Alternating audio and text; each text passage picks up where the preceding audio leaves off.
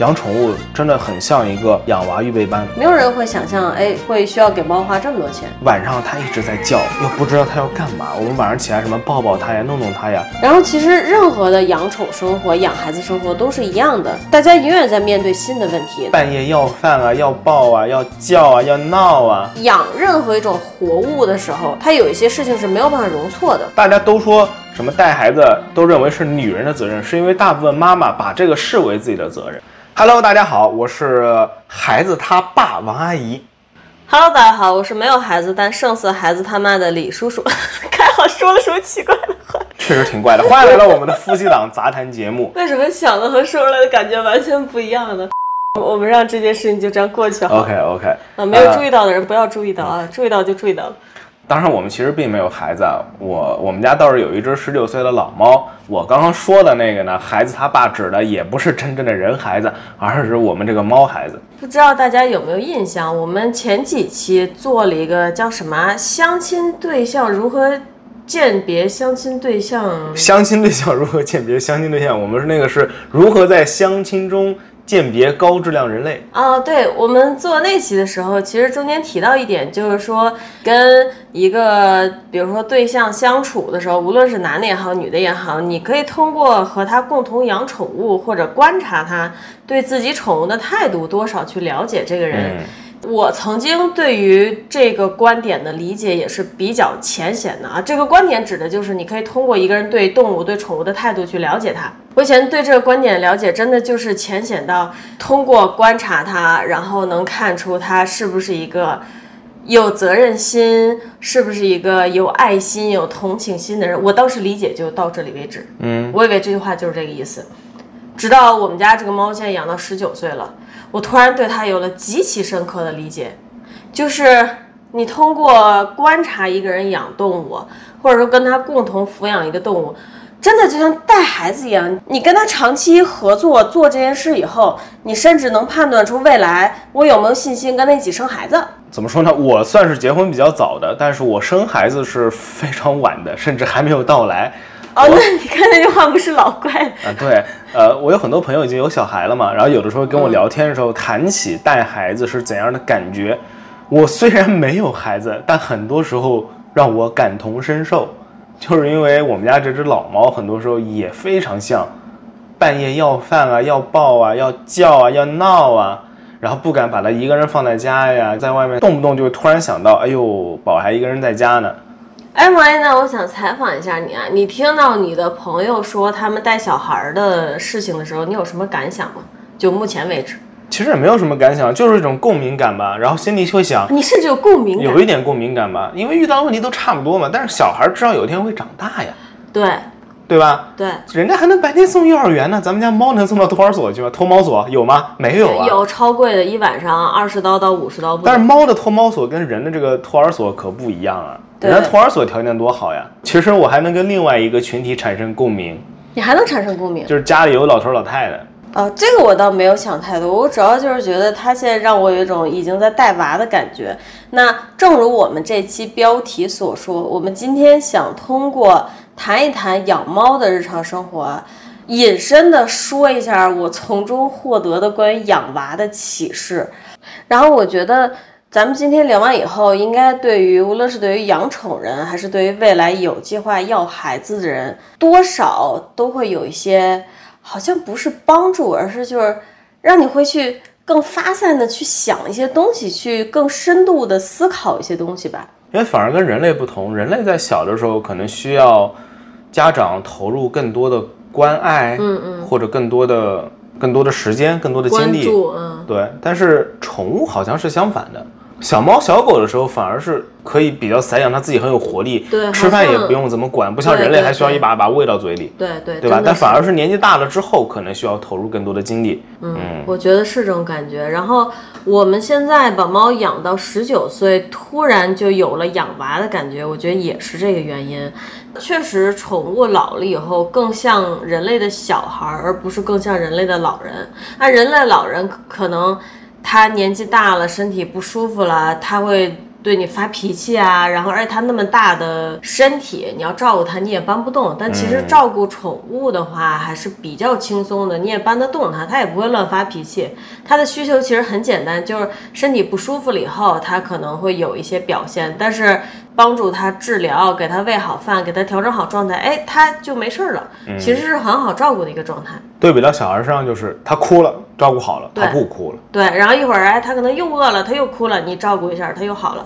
但是可能跟照顾老年人还是不太一样，我感觉。嗯那先简单介绍一下我们家的猫啊，它今年十九岁。嗯，你要真说有什么特大的毛病也没有，它并没有猫常见的老年病，就是肾病。肾病，嗯原因可能是因为它自己本身就很爱喝水。它现在主要的问题其实就是一个便秘，便秘的原因是因为老了嘛，肠道功能不行了，就是自己拉粑粑比较费劲。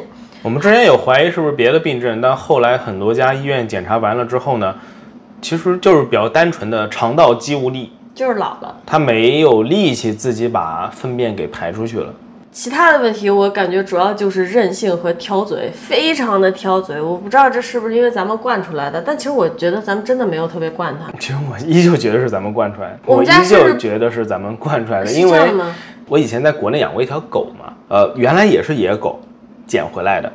它那个挑嘴是我从来没见过的，就是野生动物能够挑嘴到这个地步，让我觉得很震惊。所以你认为动物挑嘴就是惯出来的？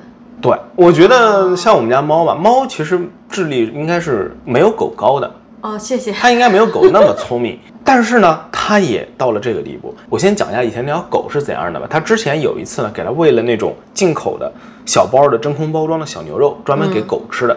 哇，那个吃的可香了。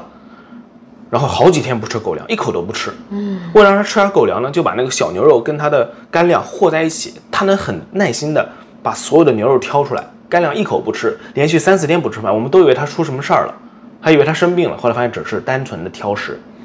最后饿得不行了，风卷残云又开始恢复吃干粮了，以后就不给它喂这个东西了，再也没喂过。再也没喂过，那后来喂过其他零食什么的吗？也很少。当然，它后来现在伙食已经好了啊、因为我爸给它找了个老婆，然后因为它要生小孩嘛，要补营养，给它夫妻啊两 说的个什补么营养。怪话？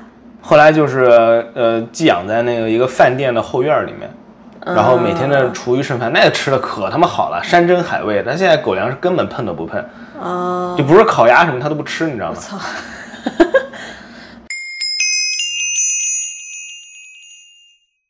其实他现在问题真的没有那么多啊，身体还是挺好的。之前做血液检查什么的，你看现在还叫得很精神，做检查什么的数据都是比较正常的。就是我咱们刚刚说的一个便秘，还有一个他有点挑食任性。但这些其实不是最困扰我们的东西啊，最困扰我们的，而且让我们深刻的感觉到养猫如同养娃的点是，我们俩现在为了这个猫，两个人平均每天晚上都要起夜一到两次吧。对，呃，睡觉之前我得管它，睡觉的中间儿它叫谁起得来谁起，基本上就是你得起一次，我得起一次，然后下次再你起，然后下次再我起。嗯，完了早上起来六点到八点中间儿吧，今天是六点多七点不到，又开始叫了要饭，然后你得起来。嗯，基本上他一因为般是每天早上七点钟前后都会像公鸡打鸣一样的叫。最近我们的养猫生活比较难受，真的很像养一个那种新生儿的感觉。它半夜是无论如何得醒，然后叫几次饭，真的就是一模一样。新生儿半夜也会起来叫饭，你要给它喂奶。然后这个猫现在就是半夜，它如果饿了，它就要起来叫饭，然后你必须得给它喂新鲜的罐头，你给它喂其他都不好使。我之前有一段时间呢，有一部分原因就是因为它每天早上七点钟左右会叫，我就把自己的作息改到了晚上十点钟睡觉。没想到吧，它现在六点半开始叫了。对，就就这就很头掉。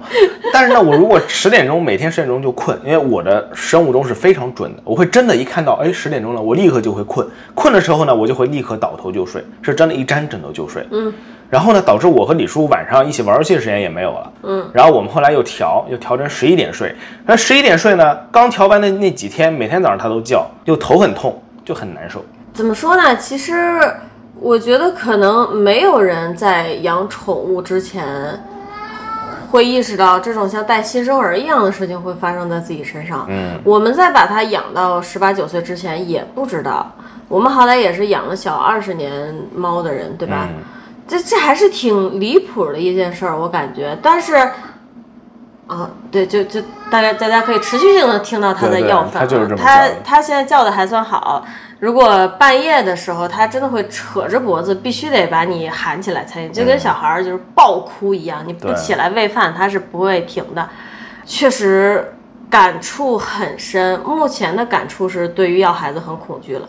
咱俩已经持续的有小一年吧，但是说实话，真的就是我是这么想的，在我眼里，你要孩子，嗯，要孩子嘛，孩子总有长大的一天。啊对，问题就在这儿。这个猫精神好的很，现在每天嗯，对啊，说实话，猫啊，到九岁之上就已经算高龄了，嗯它都十九岁了，它半夜开始叫是最近的事儿，啊是吗？最近一年撑死了两年的事儿。但是我印象很深啊，很久以前我们还在美国的时候，你还记得没有？有一次你去佛罗里达出差，嗯，你走了好多天，它半夜会叫你吗？你不在的时候它是会叫的，啊，而且那时候我还很害怕，说实话，它叫的很 creepy 的，叫的有点诡异的。它叫什么就哇哦，然后突然开始在屋里咚咚咚咚咚咚跑两圈，哇哦，然后就开始嘟嘟嘟嘟跑两圈，很吓人的。那个时候我每天都给你发微信的，嗯还有我跟你说，黑猫哎呦加成他今天晚上他又制裁我多少次多少次。那时它候它是，那时候它就会半夜叫，是吧？对，是但那时候它半夜叫，可能是因为我不在家，它心里很不安定。有可能。哦，前面还有一个忘了说的，就是 Suki，我们现在讲的这只老猫，它其实是算是我的猫，嗯，不算是王阿姨的猫。Suki 差不多是我把它养到九岁，然后我跟王阿姨才一起开始养它。虽然不算是我的猫，但是我这个后爹已经当了十年了。对，结果算一算也已经一起养了十年了。嗯，但是其实就是王阿姨刚才说的那个，是我们刚开始一起养它的时候，对嗯呃确实还挺吓人的。如果是很吓人我，的可能要吓死了。哦我那时候真的很怂的，但你仔细想想，其实它可能真的只是因为心里很不安定，道理我都懂，但是你禁不住自己觉得害怕。啊你想想，晚上房间就你一个人，外面那个猫开始哇哦，然后开始在满屋乱转，好像在躲什么东西一样，你不吓死啊？嗯，好吓人！这一形容就像你一形容成像躲什么东西就很吓人。我们是能不能呀回归主题？啊，回归主题，就是回归主说，它不停的半夜要喊人起来喂饭这件事儿啊，我们也会放它特别喜欢的干粮放在那儿，它是满足不了它的，必须要人半夜在它吃完上一个罐头以后，要给它喂新鲜的题。罐头。然后呢，它还有让人很头掉的就是这个罐头，它得是比较新鲜的。很多听众朋友们可能会想，那只要你睡觉之前多给它一点不就完了吗？哎，不行，如果放了几个小时有点干了，它就不吃了。我们也是这么想的，那还得但是叫天真了嘛，是对，结果还是得给新鲜罐头。那其实企业这件事情让我觉得，一我真的很绝望，我是真的起不来，人在睡不够觉的时候是真的起不来，而且。尤其是最近他闹得比较凶，最近两个礼拜我就我觉得我没有一天晚上睡觉睡舒服了，睡够了，然后晚上睡不够觉，白天基本上人就是废的，很多想干的事情就干不了。比如说我想去健身房跑步，但我这一天脑子都是懵的，我就觉得没有办法跑，跑了我要猝死。这是半夜为了他起夜让我觉得很难受的一点，但同时我就发现了，哎，当我安排你起夜管他的时候，你居然会起夜。我一开始其实对这个不太抱希望，啊，我觉得也挺有趣的，因为在几个月之前吧，晚上起夜这个工作呢，因为那时候我是起不来的呀，啊、所以就都是你在做呀。我不是起不来，我压根儿听不见。对，这个就挺搞笑的。其实猫刚开始这么乱闹的时候，基本都是我起。我起有两个原因，一个是我永远是第一个听见的，第二个是我又不太放心它。我觉得啊，那它要想吃饭怎么办？你肯定得给它这么大岁数，我老想着它这么大岁数，你知道吗？就别亏待它。然后第三个就是我想着。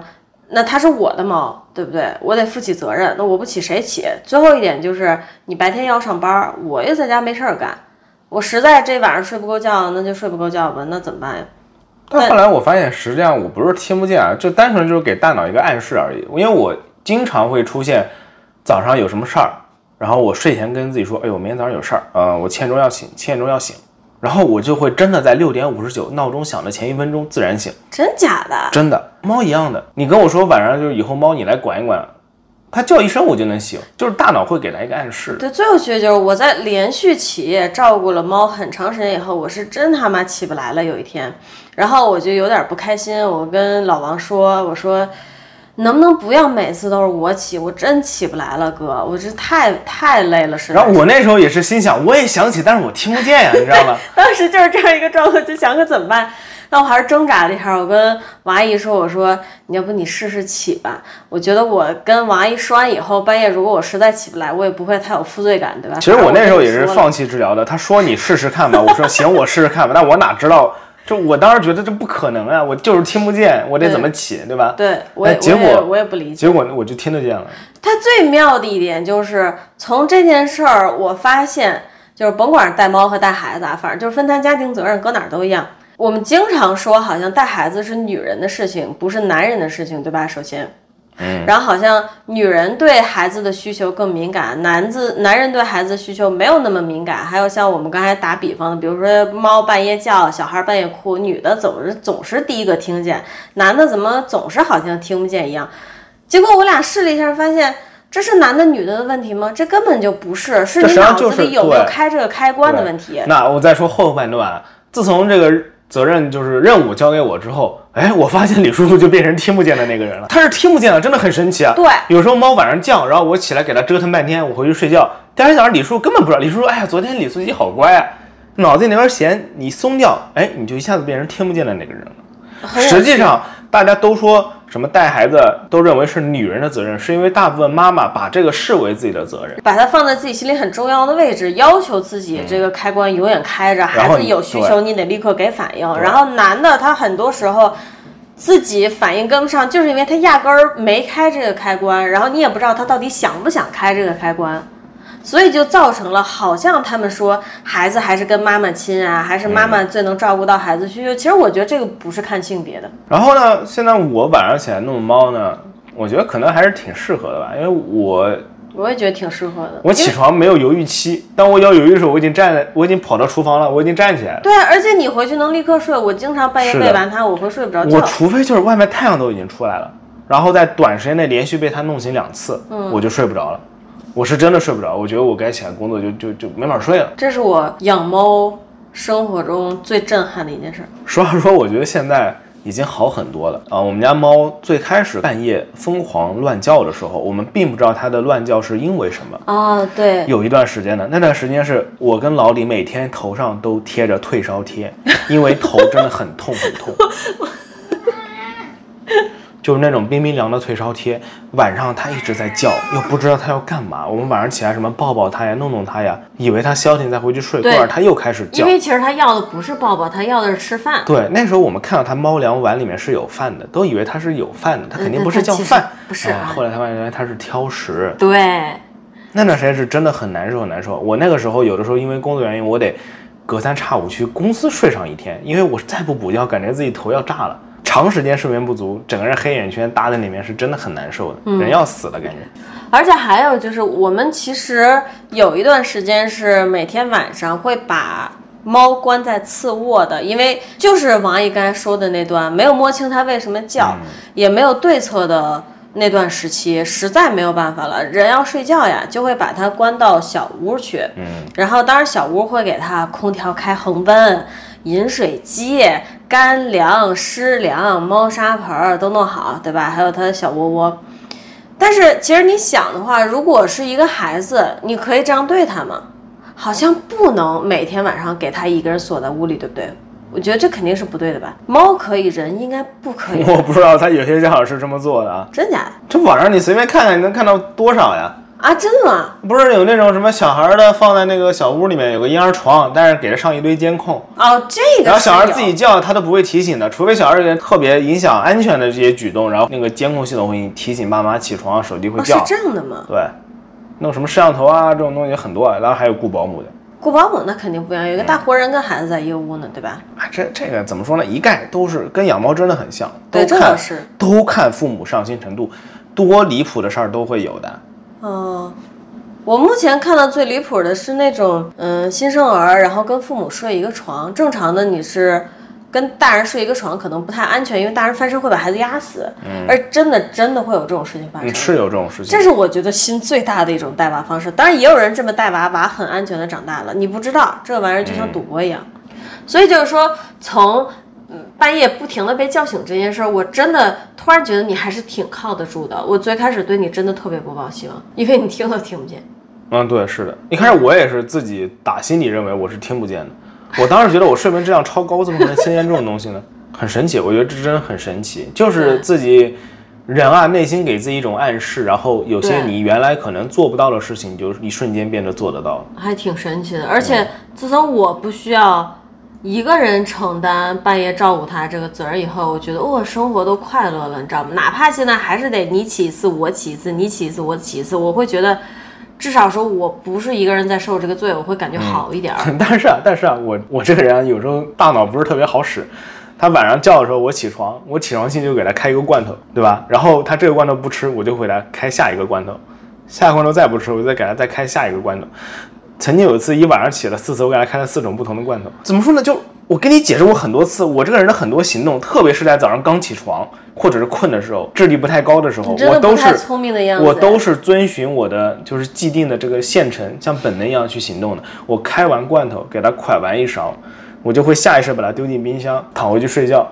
等下次起来，它又叫了，哎，没罐头了，我再拿一罐出来，再开，再你蒯觉一得勺自。己也聪明吗？然后等它放进冰箱的时候，我才发现，哎，怎么里面有一罐了？哦，我刚刚放了一罐了，我下次要记得。然后等到它下次再叫，我又又忘了，不是忘了，忘了，你得先记起来。我压根儿都没有记起来，所以我无法啊、忘你掉。看自己现在样子聪明吗，老王？天哪！但是我的大脑就是这么运作的，也是因为这个原因，它叫的时候，我很多时候是不存在犹豫要不要起床的，真的吗？我是没有犹豫的。等到我想它是不是只是随便叫一叫，我是不该起来的时候，我已经站在厨房里了，你知道，你知道，就脑子慢就是这样的。你知道你听不到它叫，然后一直是我半夜起夜的时候，我每天多痛苦吗？因为我每一次它把我叫醒，我都要挣扎一下起不起来，我真的是起不来，太难受了。我后来有想，是不是应该听它如果连续叫两声我才起来，因为它随便你居然叫一会声。做这种程度的思考，真不容对，易。是的，但是呢，它一般叫一声的时候，如果我真的听到了，我腿已经站起来了，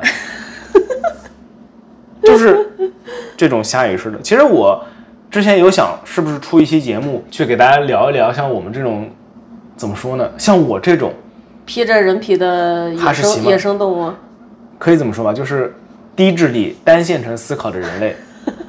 很多人认为就是我特别有自律能力，啊，行动力强，自律。啊但真的不是，只要你智力够低，你就可以做到这些。哎呦我去，又遭到侮辱。Anyways，我们接着聊下一点吧，就是刚才其实我们有稍微聊到一点儿的，永远摸不清这只猫的胃口。这个我觉得我特别有发言权。我为了摸它的胃口，日本几乎市面上能够买到的所有猫粮都吃过了，嗯，它全都吃过，还是一只美国胃，就是说还是它的习惯。它的挑食其实也是最近几年吧，它不是从小就挑食的。我们在美国一直给它喂特便宜的罐头，也没啥事我儿。觉得反而是因为在美国一直喂那个罐头，它吃的太习惯了。然后日本的这类罐头比较少，日本对很常见的都是几种常见鱼类的罐头，它不是特别喜欢吃鱼的，对，他还是喜欢吃那些什么火鸡啊、鸡肉啊、牛肉啊这些，嗯对对对这些在美国都是最常见的。然后美国常见的是那种肉块，叫 pate，它好像是个法国词、法文词嗯不知道，指的是像肉块啊那种，不是那种比较松散的肉泥，它是能聚在一起的肉块。对他很喜欢吃这类的就罐头。是日本猫粮跟美国猫粮差别真的挺大的，无论它是这个质地还是口味都差挺多的。嗯，所以呢，我们其实真的是绞尽脑汁给它喂饭，这点哪里像小孩呢？它是不是很像一个还不会说人话的小孩？是啊，他妈你他给但它凡喂能啥开它都口不说爱人吃话，我也对不用费的那么对费那么大个劲儿，真的是。然后再加上这个猫呢，它现在因为有便秘的问题，所以早晚要喂两顿药。这两顿药怎么喂呢？就要和在饭里喂。那它如果不吃饭，它这个药就吃不下去，吃不下去药就会便秘，便秘就要去看医生，看医生大家都不愉快。所以对我们现在就是另外一点，就是绞尽脑汁让它吃饭，好让它吃药。其实一开始它的饭是王阿姨在管，嗯，怎么说呢？以前半夜起夜是我在管，然后吃饭是王阿姨在管，对不对？嗯，然后王阿姨就会焦虑，只要这个猫不吃饭，它会焦虑。对，但是呢，我又发现你喂猫好像又喂的，怎么说呢？我感觉我是靠本能就能把它喂的还不错，不用特别的绞尽脑汁，就好像本能的就哎，看它吃两天这个罐头就知道，好像今天该换了，一换果不其然又吃了。我现在有时候看它面目可 憎，我觉得这个猫它是知道的，它知道就是这个雄性人类一天到晚都在厨房里面做饭的，它看到我给它喂东西，它肯定会想，哎，那一会儿它们肯定也要吃东西，我就不吃，我不能吃，我要留着胃口吃它们喂我吃的东西，然后嗯我要吃它们的东西。然后为什么你喂它老是会好像喂不对呢？你不会去观察它，比如说它已经吃了三天火鸡罐头了，哎，第四天我是这么观察的，我是看它上一个罐头吃的有多香，我它也变是化，它变化变化的很突然。我也是这么观察的呀。但是我也是，我也是这么观察的呀。我是看它上一个，如果火鸡罐头吃的还是很香，我才会给它继续喂火鸡罐头。它如果上一个火鸡罐头它不吃了，我才会换下一个。哦，我不是，我是在它吃的很香的时候，比如说我今天喂了一个火鸡罐头，它嗯吃的很香，明天我可能会再喂一个，但是到后天我就会觉得，哎，它已经吃的火鸡罐头吃了两天了，它无论现在吃的多香，可能到第三天就已经会腻了，我第三天就已经会提前给它换罐头，我是不这样的。但是我焦虑呃的但根这本不是原因重，点，这不是对，这不是重点，重点是你会焦虑。我焦虑原因其实也天然，就是想，我操，它这也不吃，那也不吃，他妈的，我以后喂它吃啥呀？一想到他妈的明天我要喂它吃啥，我就觉得很焦虑，肯定又得去他妈的超市大采购了，买那么三四种没见没买过的罐头，然后给它再一个个试。想到类似于这种这方面，我就会，我反正就很烦，觉得这个皮毛面目可憎，他妈的一定的套路。我不会焦虑，我喂它饭不会焦虑，它不吃饭也不影响我心情。我觉得会焦虑的原因是你对它有期待，你期待它能把今天你喂它的饭吃了。其实我们很多人在任何事情上焦虑的原因都是有期待，你期待它把这个饭吃了，哎，它吃了以后就说明它爱吃，它爱吃就说明我不用绞尽脑汁再去找别的，对不对？他妈的，这个简直像极了养育人类幼崽，你费尽心思给它做了辅食，拿个小勺勺㧟到勺子里，喂到它嘴里，然后屁孩子噗吐你脸上，妈的气死了！ 对，但其实我对于猫吃饭没有什么期待，我心里很清楚，你今天喂这个饭，百分之五十几率吃，百分之五十几率不吃，对吧？有什么影响，不吃就再换，嗯所以我心态就很好。哎，然后刚才聊下来，我就觉得说，我们的分工一直以来其实完全是错的，就应该从一开始就我喂它饭，然后你管它睡觉。但是我们之前都进入一种误区，就是觉得好像咱家无论是人类的饭还是猫的饭，都应该你管。嗯然后半夜你最好不要起来，因为第二天要上班儿。就它是一个很、可能很错误的一个思路。现在想想确实，啊你半夜起来管它，又不影响你再睡回去，嗯，对吧？我是们的其实应该是交换责任内容的。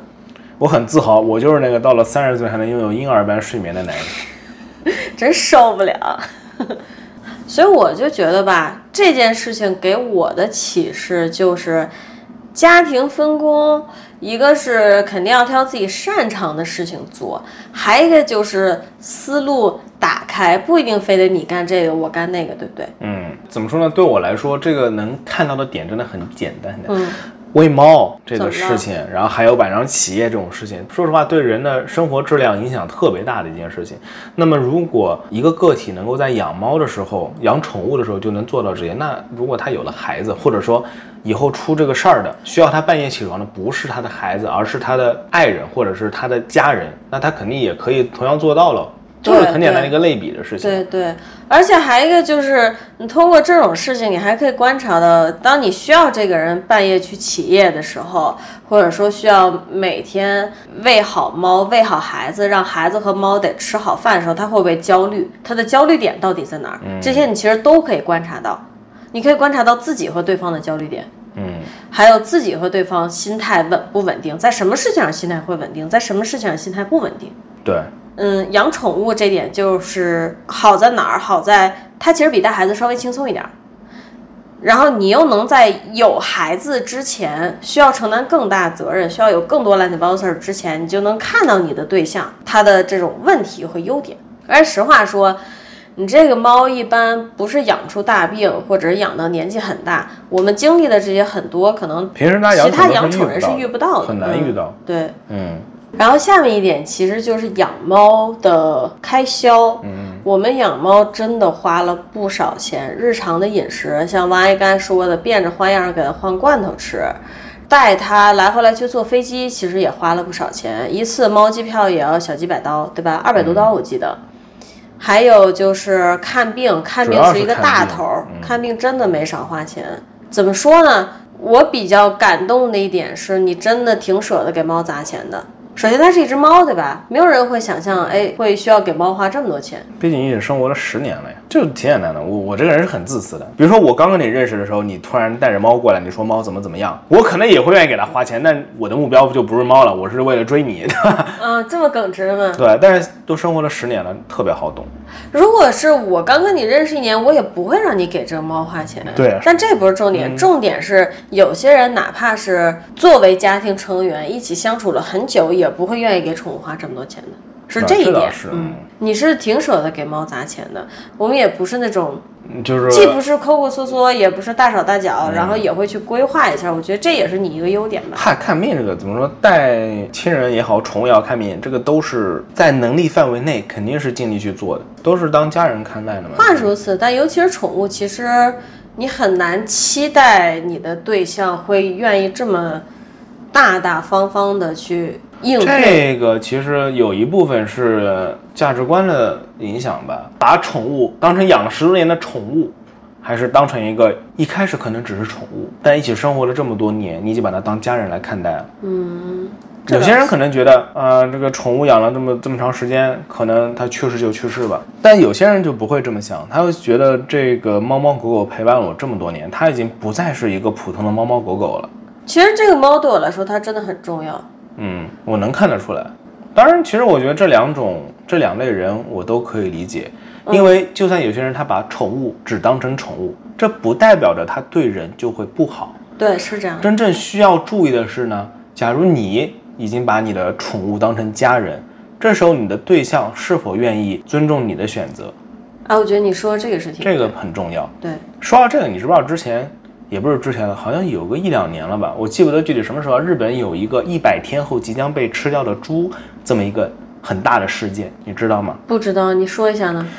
我简单叙述一下前因后果。这个前因呢，是因为在这这件事之前，有一个四格漫画叫《一百天之后将要死掉的鳄鱼先生》，一个很著名的漫画，在日本的推特上连载。哦，它连载了一百天，第一百天，鳄鱼先生真的死了。为什么我有些人要死呢？这就是噱头。他的这个漫画的名字就叫这个，展示了非常善良平和的鳄鱼先生很普通日常的每一天。然后最后他死了，这个事情引发了轩然大波，很多人关注这个作者。这个作所以者鳄鱼先生为什么死了？作者就是这么画的，他的故事就是一百天之后即将死，他从第一天开始连我载。我我就是想知道他为什么死亡，他死因是病啦？啊，为了救一个人，然后被车撞死，啊，这不重要，这其实不重要。哦比较恶心的是，这个事情后来刚发酵之后，本来大家是很同情这个鳄鱼先生的，结果呢，作者很快就开始了各种商业联名企划，嗯，然后造成了一个延上事件。但是无疑是作者火了。嗯在这之后呢，就出现了 YouTube 上的直播事件，也是一个日本网友，他养了一只宠物小猪，这个频道就叫“一百天之后将被吃掉的猪”，他每天都发布跟猪猪的日常。嗯。他会提醒他的观众的倒计时，距离卡尔那个猪叫卡尔，距离卡尔被吃掉还有多少天？为什么要吃掉卡尔？你怎么还是 get 不到？我有 get 到，其实他的选题就是我在一百天之后要吃我掉我它，知道我有 get 到，我有 get 到，啊你不 OK 要激动，我有 get 到。因为我完全想不到该怎么解释为什么他要吃，我哪知道他为什么要这么做？就是为了火吧？可能啊，所以你说这个故事的原因是你想讨论什么？评论两极分化极度严重。嗯到第一百天，他真的把卡尔送去了屠宰场，然后带回了新鲜的肉回来，做成了烤乳猪。嗯底下的评论就非常两极分化，就像我们刚刚说的，有些人认为宠物就是宠物，它只是一个动物而已。嗯嗯，觉得被吃掉是一种很好的生命教育。嗯，有些人觉得就是居然能做出这样的事，简直丧心病狂，我无法理解。还有一些人觉得无所谓，只是觉得烤乳猪很好吃。啊，这这其实就是代表了不同的价值观。我觉得他们的存在都有一定的意义。我觉得只他不过们的存在都有自己的道理吧。嗯，对我来说，我是绝对无法认同的。只是就好像第一天，如果我说我养了一只宠物回来，嗯嗯我带了一只猪回来，我是很有可能第一天觉得你很好吃，我真的把你做了吃掉的。嗯但是我跟你一起生活了五天之后，我是绝对不可能做出这样的事情的。我觉得他自己养一只猪，养了一百天，咱们就说小三呃，差不多三个月，然后他把他自己悄没声的吃掉了，我是完全 OK 的。你这件事儿跟我没有关系，大家有选择的权利，而且又不是说他三个月以后才杀几只猪来吃，和我们每天在屠宰场杀一只猪来吃有什么区别？最后都是把这个动物以人类主观视角肆意的处决了，肆意的处理了。其实我们和他没有区别，他。这件事情我特别不认同的点在于，他要利用这个在媒体上博取一波流量，这是我最不喜欢的点。就其实每个人自己做什么是自己的选择，真的没有说我们的手会伸那么远去管。但是他自己已经把这个东西摆在公众平台上了，很多时候底下的评论啊，哗众取宠就是。对底下评论不是在管，只是在发表他们自己每个评论的人认同怎样的价值观而已。嗯嗯，挺直白的，很多时我觉得候挺有趣的我们觉得别人在管事儿，其实别人只是单纯的在发表自己，我觉得这样是正确的而已。呃，对对，其对吧实是这样的。嗯当然啊，这个小猪卡尔的事情最后面被曝光出来，他确实就是为了火，卡尔也肯定的没有死，他没有真的把他送去屠宰，他只是他只浪是费我的感情提着猪进去了，然后提着一箱从亚马逊网购的猪肉出来了，卡尔还被养养的特别大，浪费我的感情，妈的！是的。 当然，然后这个频道还后面又他居然恬不知耻的继续更新了，还在更新卡尔的日常，到今天我不知道还在不在更新。哦，世界上怎么会有这样离谱的人？我很本难来理解。本来是没有什么的，直到被网友扒出来，就是说一百天后即将被吃掉的猪，这玩意儿已经被注册成商标了，才挖出了是谁在炒作这个事情。嗯，就是那个人本人呗。他包括养猪的人，然后各种全都是演员，养猪的扮演的主人都是演员，啊都不是他自己，是团体行为，是团体行为，就是想复刻当时那个一百天后死掉的鳄鱼那样的壮举，想复刻他的成功，我想知道他们的收益怎么样，应该很成功吧？应该也算成功吧。 YouTube 上说实应该话很多人看吧我不清楚。但是他想做的可不仅是 YouTube，他希望的是后面的什么日本的什么周边产业呀，然后同名的 T 恤啊、漫画啊，什但么是全不都弄可出能来，的，你这种以玩弄人心态的角度出发的事情，我觉得很难成功的。所以被延上了。他，你知道他为什么很容易就会成功了？因为之前那个一百天死后的鳄鱼先生，假如这个作者不要那么猴急，不是他但凡等一两个月，不是，我觉得至少说那一百天的鳄鱼，它最后，所以我一直在问你它是怎么死的。它的最后死亡的状态，我觉得相对来说恶意小一些。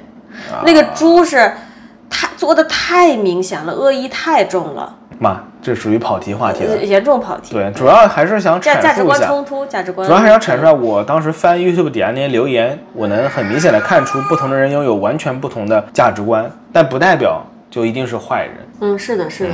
哦，或者刚才我们在说什么来说看病砸钱这事儿，但是虽然我们刚好聊了一堆有的没的，从浅了说啊，至少如果你的对象在跟你还没孩子的阶段，肯为了宠物，甚至不是俩人共同决定饲养的宠物，而是你自己决定饲养的宠物去砸钱，还是挺牛逼的哈。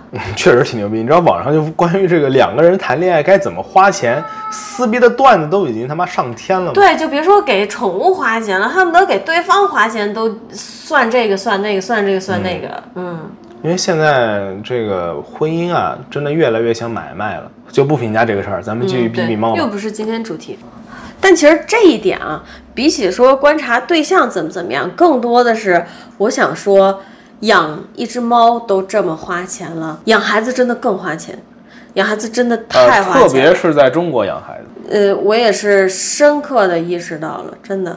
你想，猫突然来个病啊灾呀的，嗯，你都得夸夸地往里砸钱，你更别说孩子了。是下面让我们进入时间简史环节。时间简史，唉，又是屎尿屁环节啊！我们家的猫呢，年纪大了，像我说的，它现在其实无力控制肠道了，它会经常性的把屎留在各种各样的地方，各种各样的角落，有的时候还会在地上蹭屎。像狗狗啊，有的时候屁股上沾着屎，它弄不下去，它觉得难受，它就会趴在地上用爪前爪蹭着自己往前走，然后把屎给蹭在地板上。我我们们家就家有这样的情况。对我们家现在隔三差五吧，呃，就需要王老师捡一下屎，其实我觉得这个和养孩子就特别特别像。因为真的养孩子初期那几年生活不就是屎尿屁吗？真就的，很多人都只看到了猫猫狗狗和小孩儿的可爱，对呀、但是不知道背后这么多事儿，嗯，包括给孩子换尿布啊，然后然后给被被嗯喷一脸啊，对啊，给猫淘屎、给狗捡屎这些。我们以前在美国住的时候呢，有室友，有两个室友吧，那时候都是我在淘屎啊，但大家都会好奇，哎，猫这么可爱的猫猫淘屎是怎样的感觉、啊？对，然后我们这是种同年级的同学嘛，但实际上呢，大家都没有能坚持下来，只逃了一次就再也没有碰过了。我现在他妈已经是什么捡屎大将军了，真的是，已经十分熟练了，基本可以忽略那个臭味了，习惯了都已经。我觉得这个事情啊对我来说，它更重要的不是说看出一个人怎样怎样的，而是你通过这个提前去预演一下，以后有了孩子，不管孩子在外面多可爱，拉屎的时候都是臭的。嗯，是这样的呀。而且实话说，我觉得孩子有时候会弄得可能比猫猫狗狗更脏。是的，我以前就被自己妹妹尿过一身的，在吃饭的时候，然后我抱着孩子，然后她就尿了，我靠，然后我身上就全被尿湿了。没穿尿布，没穿尿布好震撼呀！啊、对，那时候你多大呀？应该十三四岁，那时候我妹妹应该一二岁就差不多。这没有让你就我13岁留下一生的对于生孩子。我表妹还在我脚上拉过屎呢，就是哎，她坐在我脚上拼积木，她站起来的时候人走了，留了一坨屎在那儿。那所所以这没有让你对生孩子留下一生的阴影吗，王阿姨？也没有啊，我觉得后来比起猫带给我的这些都不算什么。为什么呀？你刚还说孩子比猫脏呢是这样的，那可不是每天都能见到的。啊，这倒是。我这么多年也就遇到过这两次，但猫屎我每天早上都要掏。你更别说，有的时候之前夏天天特别热的时候，给它换那个垃圾桶。我们家的猫砂盆旁边是有个小垃圾桶，专门用来放猫屎的。嗯，然后在天气比较热的时候呢，里面雾气蒸腾，仙雾缭绕。你把它打开，把那个垃圾袋拎出来，还带着水汽，你知道那多恶心吗？其实我觉得这个事情真的能看出一个人的责任心。我养猫的时候还很小，也就初中的年纪吧。当时是我要求养的猫，但猫的事情我几乎没有管过，都是我家里人在管，就是爸妈嘛。原因就是我当时没有意识到这是我责任范围内的事情。我现在半夜无论多少次都会为这个猫起夜的原因是我长大了，我意识到这是我责任范围内的事情了。嗯，那我觉得，如果是一个小孩子没有意识到这件事情也 OK，但我觉得如果是一个成年人他在养宠物的状态下，真的可以帮助你观察到这个人他是不是一个能承担起自己责任的人。我我觉得这个是确实存在的。在我眼中啊，这个它比较重要的一个场景是什么呢？很多人刚开始想养只猫、养只狗或者生孩子，可能只看到了哦，猫猫狗狗很可爱，或者是小孩儿特别可爱，我想养它们。但是呢，根本没有意识到这后面会给自己带来多少负担、多少的责任。对，真正应该看的是他开始这件事之后，然后各种各样新的没有预料过的问题接踵而来，他这种时候是以怎样的态度去面对的？对对，还有一点就是，可能哪怕听完我们这期播客的朋友们，也没有办法预期到你的养宠生活中会发生过什么。因为实话说，我自己养过三只猫，你也养过两只，在 Suki 身上发生的所有事情，是我们依然没有办法预测到的，对只能兵来将挡，水来土掩。然后，其实任何的养宠生活、养孩子生活都是一样的，大家永远在面对新的问题。那、你自己和你的对象在面对新的问题的时候是一个什么态度，能不能应接好，这些其实通过养宠都可以观察到。虽然我也觉得一直不离屎尿屁很头掉，但是宠物的屎尿屁确实跟孩子非常像。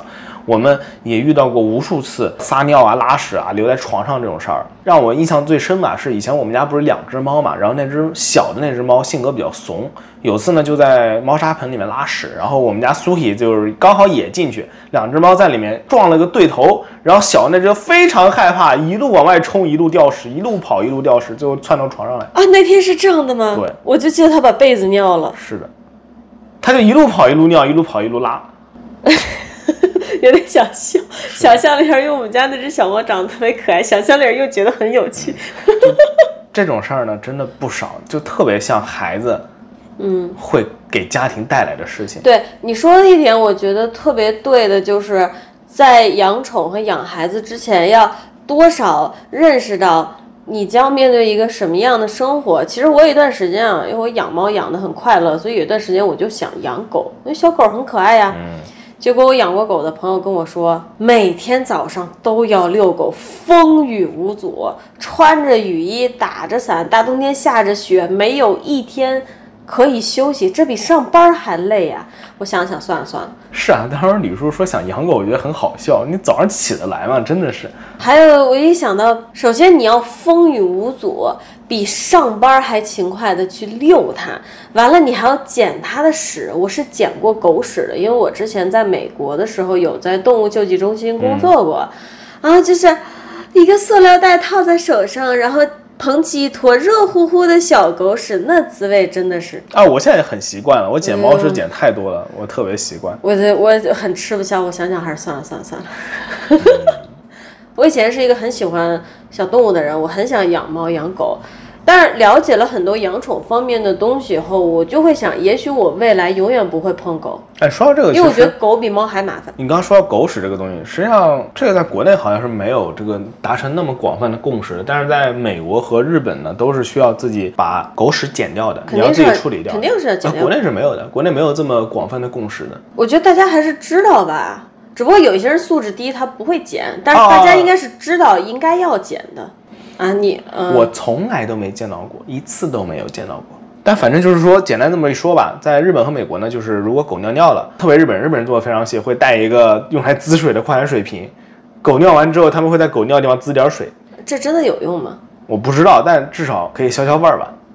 哦好吧，然后嘛，捡屎屎嘛，反正是捡掉，对吧？国内我确实是没有见到过。美国它做的比较有趣的是，我们当时生活的城市呢，每过个那么五六十米吧，就能看到路边会有那么一个杆子，杆子上面放着随手可取的绿色塑料袋儿。对，然后还有小垃圾桶，我哦你当可时就以，想这是干嘛用的，原来是捡屎用的，就挺神奇的，让我觉得。嗯啊，这当然这就不是重点，啊我觉得就是说。我现在就是认清了养宠这件事儿，我觉得我也多少有认清养孩子这件事儿，它真的是很大的责任，它不仅仅是口头上说的我要把这个孩子养大，我要把这只猫养大，而是好家伙，生活中真的有各种乱七八糟的破事儿，你想应对的，不想应对的接踵而来，嗯，一点办法都没有，真一点办法没有。哎，怎么说呢？更别提了。自从这个我们家 Suki 年纪大了之后，我们已经好久好久没有出去过夜过了。就每天晚上和早上都在家里，每对天晚上都得回家。嗯，其实最近一年，我跟王阿姨都有回过国，但我们俩是分着回的。对，没法一起回去我。们没有办法一起回，家里必须得留人，是不是和养孩子还有照顾老人很像？就是家里必须有人看着，对，但是如果你养孩子呢，就得把孩子带了一起回去。孩子还得到一定岁数才能带，还不是说一出生就能带啊回这去。倒也是啊嗯，就跟养猫挺像的，你得对有那么一段缓冲期。很头掉，为他牺牲了非常多了。我们两个是非常喜欢出去乱跑的人啊。以前上大学的时候，就没事儿干，周末就开车出去随便开公路旅行。对，那时候 Suki 还比较年轻，虽然也超过九岁了，但她身体真的很好。哦所对，以那时候生意好，然后朋友也多嘛，对随便去家里喂个饭就可以。就算出去时间特别长，也可以放到猫的宠物旅馆。但是呢，对他现在年纪这么大，说实话已现经在完全是没法放心放他宠物旅馆了。对，无论是宠物旅馆，还是朋友来喂，还是任何的，已经完全没有办法放心了，只能亲力亲为，对，完全给拴住了。但是这一点其实可能也是我看到你身上一个优点，你好像从来没有抱怨过这件事儿，你觉得它是一个很理所应当的事。我本来就是个宅男，这刚好对我来说是 OK 的。你假如说，这我是很坦诚的跟你说这个事儿啊。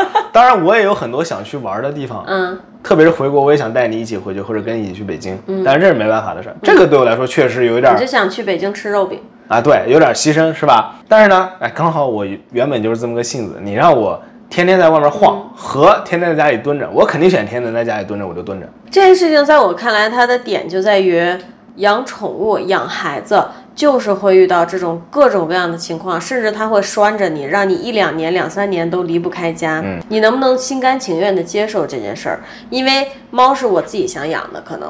未来可能孩子是我自己想养的，那我就得去坦诚的接受它。我首先不能跟你抱怨，不能跟对象抱怨，其次我更不能跟孩子、跟宠物抱怨。我不能说把我的情绪发泄在他们身上，因为这是我做的选择，对不对？对，嗯，我觉得这个很重要。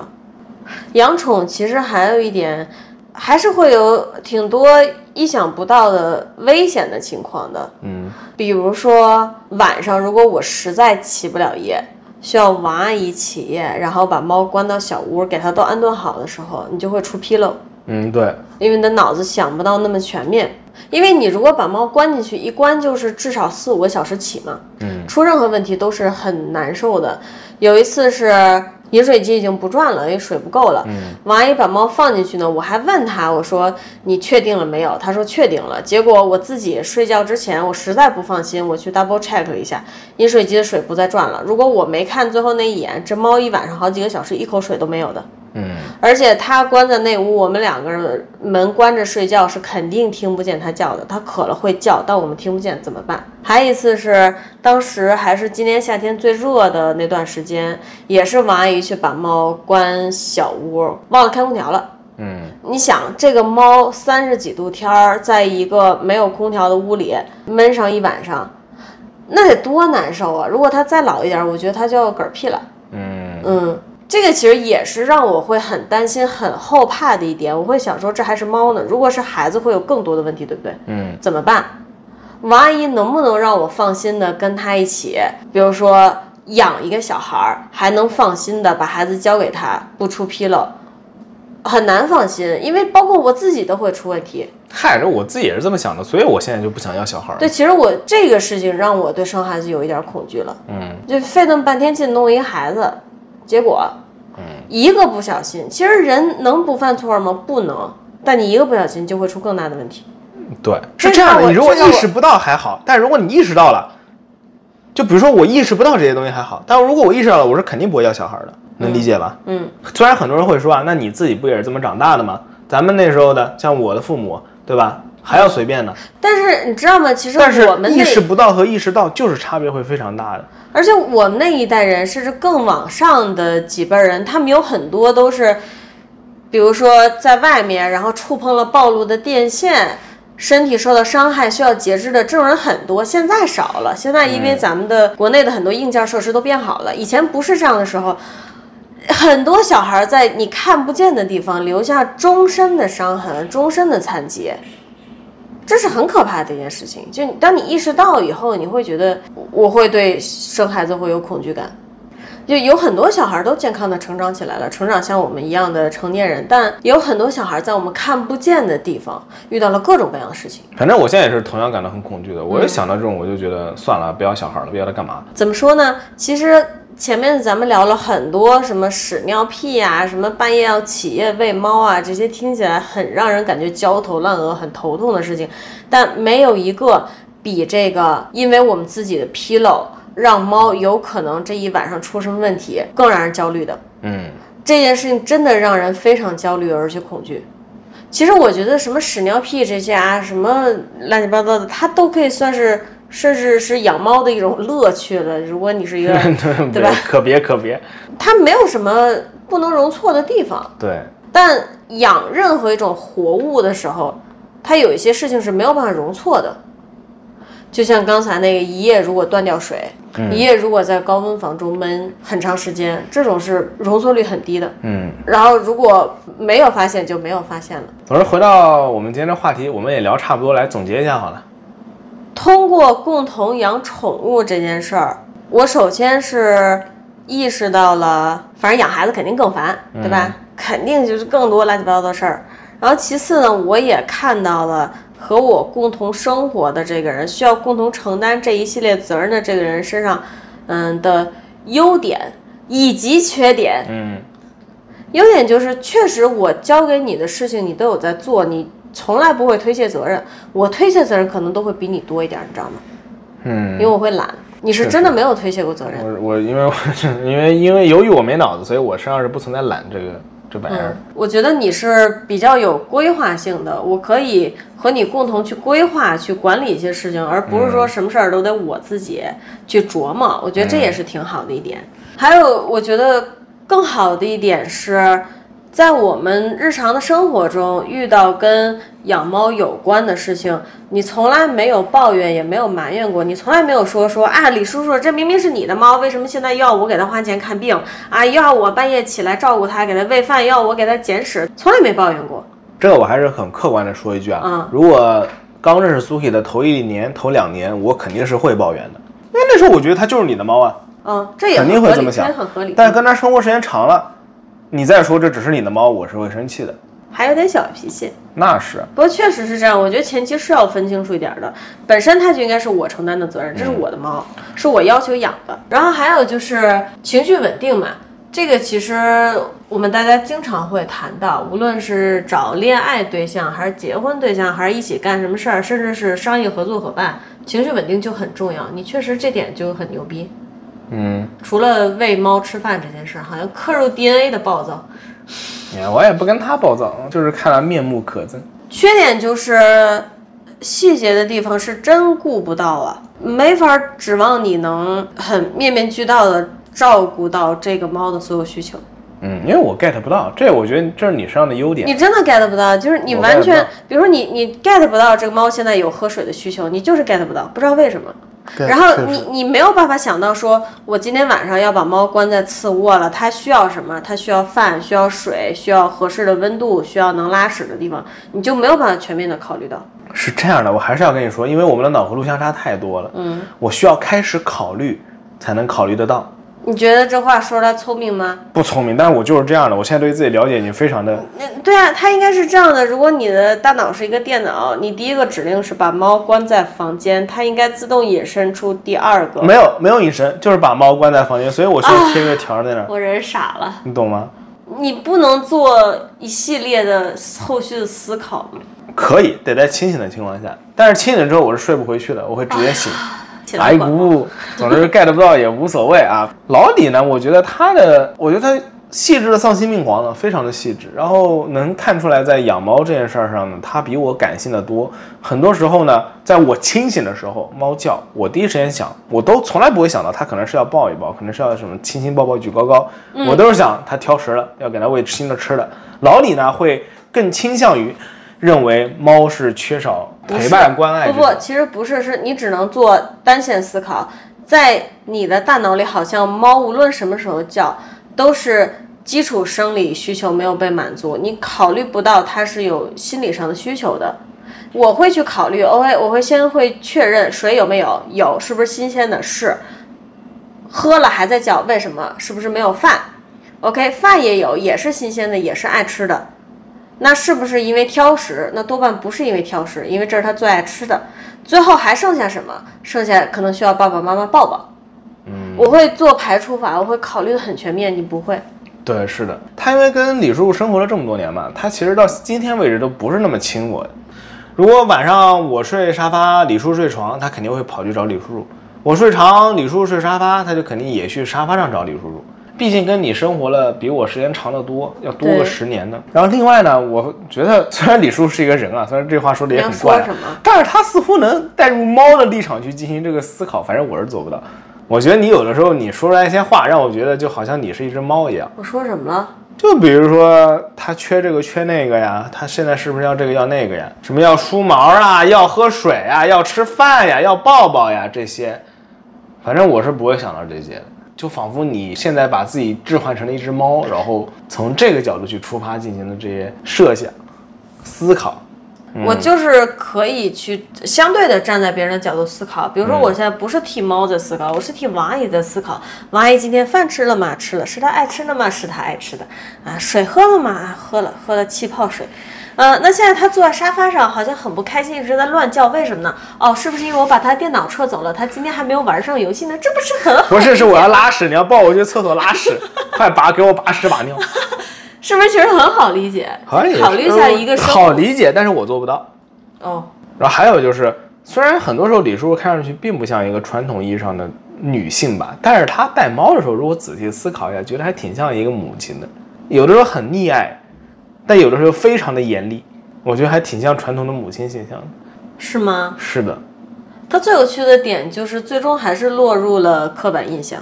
是的呀，你其实也落入了刻板印象，就是你无论如何没有办法做到像我一样细心。对，是的。但我也不知道，可能如果我的脑子换一种方式长，也许我能做到。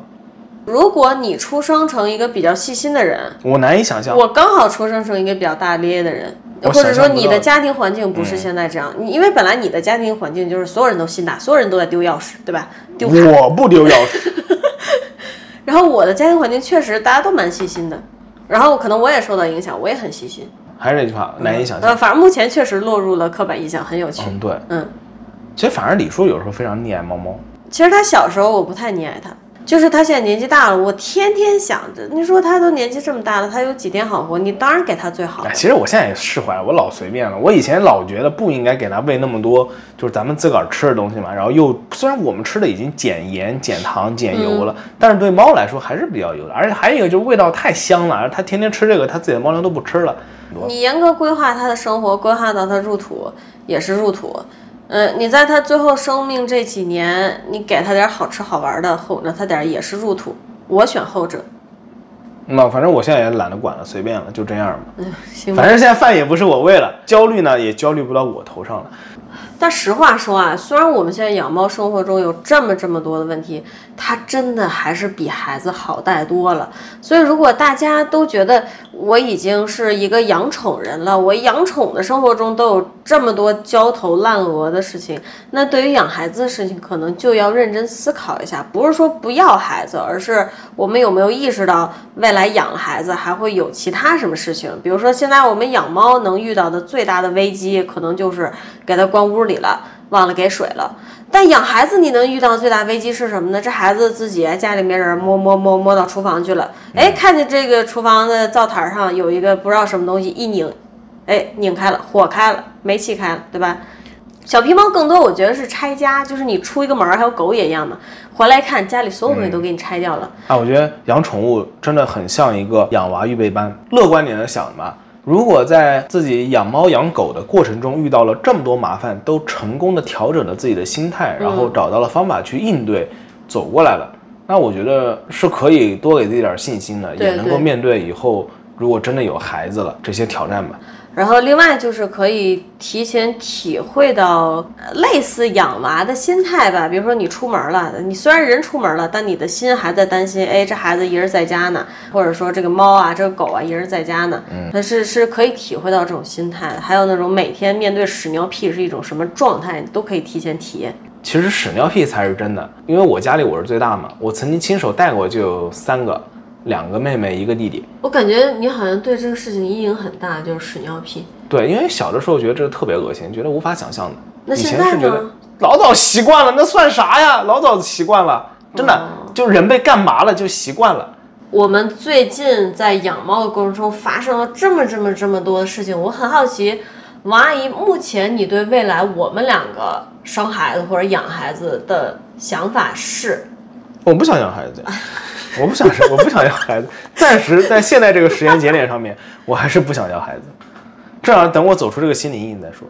怎么说呢？或者说，至少等我解剖完我的大脑，发现我的大脑到底是怎么运作的，能够破解这个大脑运作机制再说。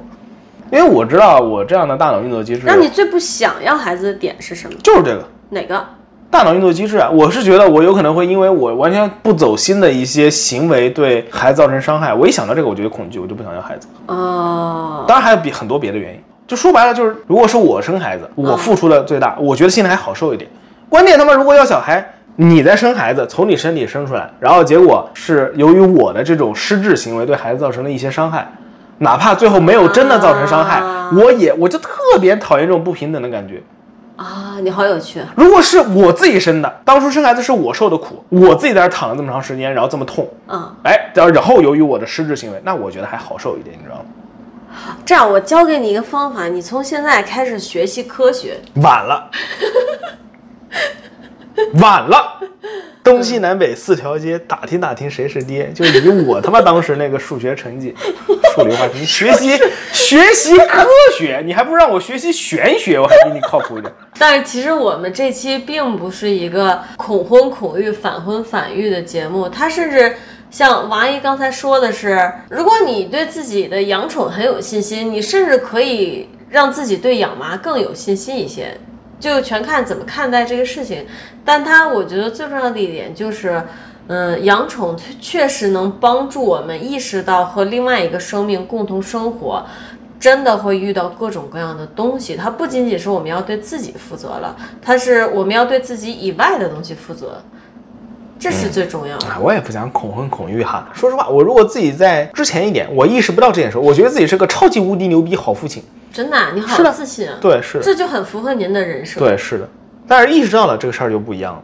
哎，是不是你曾经是有一个幻想中的婚姻和生子生活？就是我是很喜欢孩子，以前一直是想要孩子的，是跟你是反过来的。对我们两个是反过来的。对，你是以前想要，现在不想要；对我是以前不想要，现在想要。区别就在于我认清了生育和养育的风险，我觉得我可以承担；你是你认清了生育和养育的风险，你觉得自己不能承担。这是我们两个区别。我觉得不是叫不能承不担吧愿，意，不愿意就觉得很烦。意识不到真的也就罢了，我会一路往前冲的。我觉得大抵结果也是好的，不会有什么特别大的问题。但是当你意识到你心态是不一样的，其实我们现在社会需要的是一直往前冲的那种人，因为当大家深思熟虑太多以后，可能最终都会选择不去承担这个风险。但是如果大家都勇往直前的往前冲，实际上真的生活中会发生这种风险几不，率你它还也是没并不 get 特别到，高你。还是没我 get 我到啊我。有 get 到你，我只是在谈另外一如个果生孩子是我，多大风险我都愿意承担。我讨厌的是那种啊，我知道你的意思，我很难用语言表达，我我就知道是语你的言意表思达力比较但是匮嗯乏。 我讨厌被指指点点、被逼逼那种感觉。